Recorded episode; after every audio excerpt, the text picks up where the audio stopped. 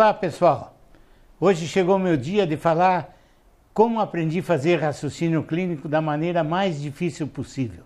E eu queria contar para vocês como é que eu aprendi raciocínio clínico. Quando minha mãe me levava ao médico, ela contava uma longa história e o médico se chamava Dr. Bogado. Dr. Bogado olhava para minha mãe e falava, uhum, uhum, uhum. E eu ficava invocado com aquilo.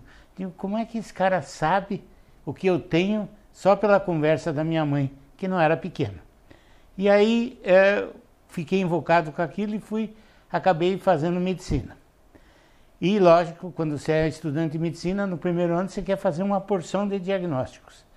E foi aí que eu me estrepei. Errei muitas vezes. Tinha uma prima que estava com dor abdominal e vomitando. Eu achei que era uma úlcera péptica, mandei para o gastroenterologista e ela voltou com a excelente notícia que ela estava esperando um nenenzinho. Estava grávida. Errei o diagnóstico.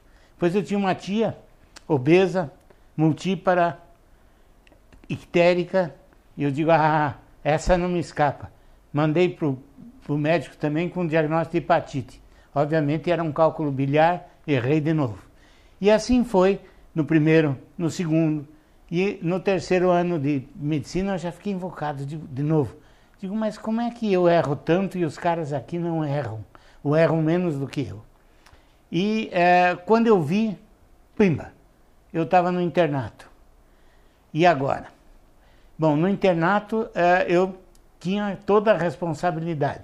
Por sorte, eu havia sido treinado antes por um médico excelente chamado Dr. Joachim Graf, Joaquim Graf, que era é, um senhor de idade já nessa época, pai de sete filhos, talentoso, todos musicistas, todos talentosos e musicistas.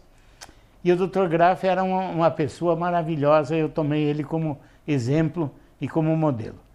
E ele me ensinou a fazer clínica. Só que eu ficava vendo como é que ele fazia. Eu olhava, ele fazia o diagnóstico, eu pensava, mas eh, como eu não sabia qual era o processo mental que se passava na cabeça dele, eu só consegui deduzir que tinha que treinar muito, ver muitos casos e saber como é que você faz. Eu, lógico, depois eu terminei o internato e a, o óbvio na época era sair trabalhar. Mas eu tive uma outra sorte. Foi o primeiro ano de que se criou a residência de clínica médica da Universidade Federal do Paraná, do Hospital de Clínicas da Universidade Federal do Paraná. Então eu fui ser residente o primeiro ano. E todos sabem que o residente do primeiro ano é o próprio inferno, porque o residente não é médico e não é aluno. E o que acontece? É, toda, todo o serviço coloca em cima da, do residente, põe nas suas costas toda a responsabilidade e ele não sabe muito disso. Mas é assim que se aprende, assim que se forja o caráter do médico. E eu comecei a aprender que eu deveria resumir melhor os casos que a história clínica grandona e o exame físico tinham que ter dados é, um pouco mais selecionados. E esses dados selecionados é, iam para minha cabeça, eu dizia, puxa vida, mas como é que eu vou fazer diagnóstico? E aí eu percebi que eu ia fazer diagnóstico pensando num caso que eu teria visto anteriormente, o que eu vi anteriormente e comparando.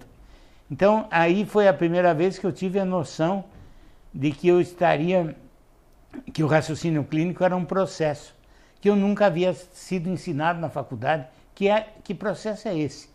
Então, eh, nas faculdades de medicina no Brasil e no exterior também, eh, a maioria delas, ou quase nenhuma, tem um curso de raciocínio clínico.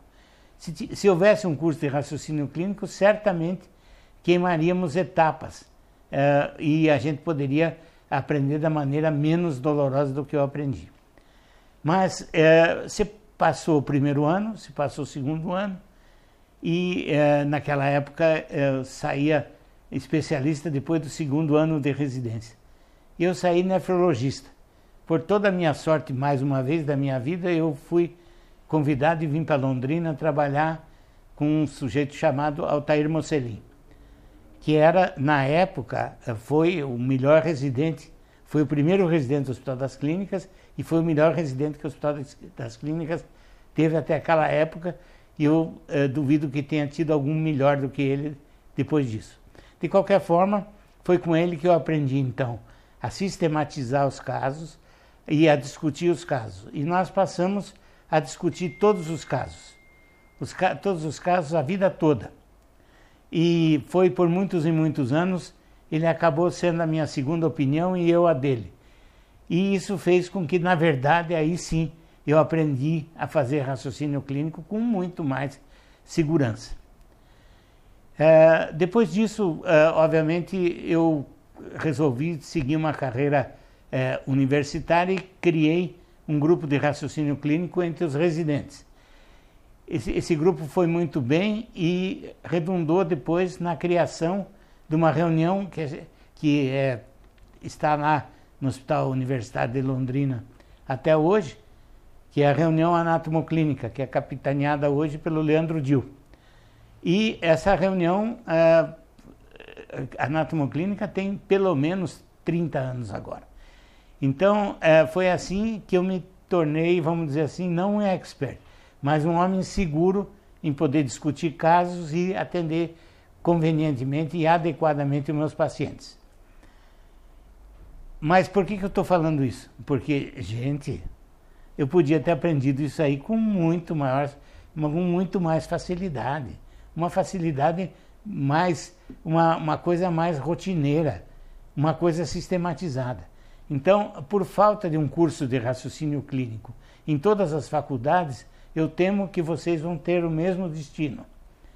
Porque até hoje, na UEL, como na Universidade Federal do Paraná, como eu estudei, não existe um curso sistematizado de raciocínio clínico. E vocês vão aprender, todo mundo vai aprender, mas com certeza a duras penas.